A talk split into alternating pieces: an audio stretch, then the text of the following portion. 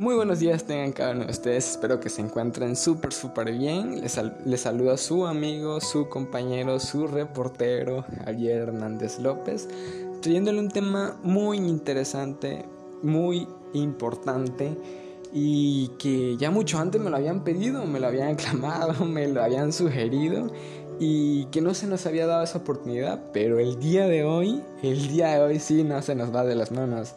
El día de hoy sí hablaremos de ese tema tan importante que muchos ya me habían pedido y por qué no. Estamos hablando de los corrientes de pensamientos económicos, el cual hemos tomado una herramienta, una rama, el cual lleva por título clásico o escuela clásica. Quizá ya muchos habíamos escuchado hablar de esto, quizá algunos no habíamos hablado de escuchar de esto, quizá algunos sabemos muy poco, pero el día de hoy para eso estamos aquí, para saber de este tema, para saber sus características, cada una de sus características, su objetivo o cómo fue que empezó, en qué año empezó, cuáles fueron sus personajes, en fin.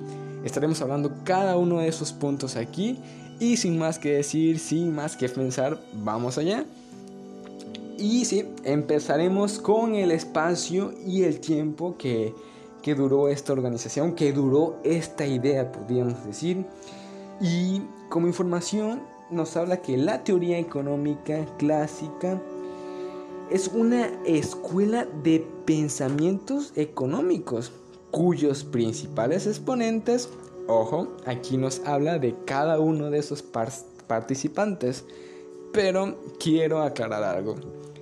El principal personaje es sin más y nada menos Adam Smith, tomado de la mano de Thomas Robert y Matthews y David Ricardo. Ellos fueron cada uno de los personajes principales que se vieron en este tema. También nos habla de la teoría y del valor riqueza, el cual nos habla que su desarrollo posterior se vio marcado por una época en donde el capitalismo em, era el sistema económico dominante y la revolución industrial generaba importantes cambios en lo socioeconómico. Más claro que el agua no se puede muchachos, nos queda súper claro que como la teoría del valor y la riqueza fue gracias a la revolución industrial, fue gracias a ese desarrollo tan grande que se vio en el mercado. Y sin más que decir, la verdad fue una de las riquezas que se pudo haber vivido en tan poco tiempo, podría decir. Sin más que pensar, nos vamos al siguiente punto que se llama la principal actividad económica que pues es muy corto que nos habla de la producción con la intervención y desarrollo de la maquinaria. En sí es el mismo punto que tocamos hace un momento, que sin la intervención y maquinaria tal vez hubiera sido un poco más difícil realizar tantos libros. Y las principales teorías.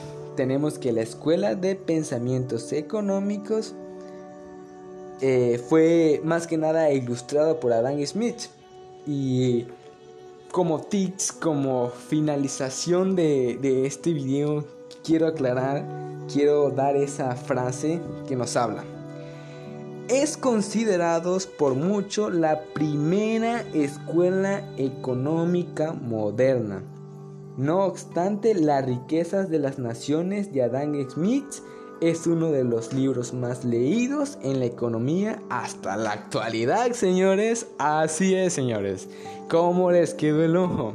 Yo tampoco me la creía, yo tampoco lo sabía.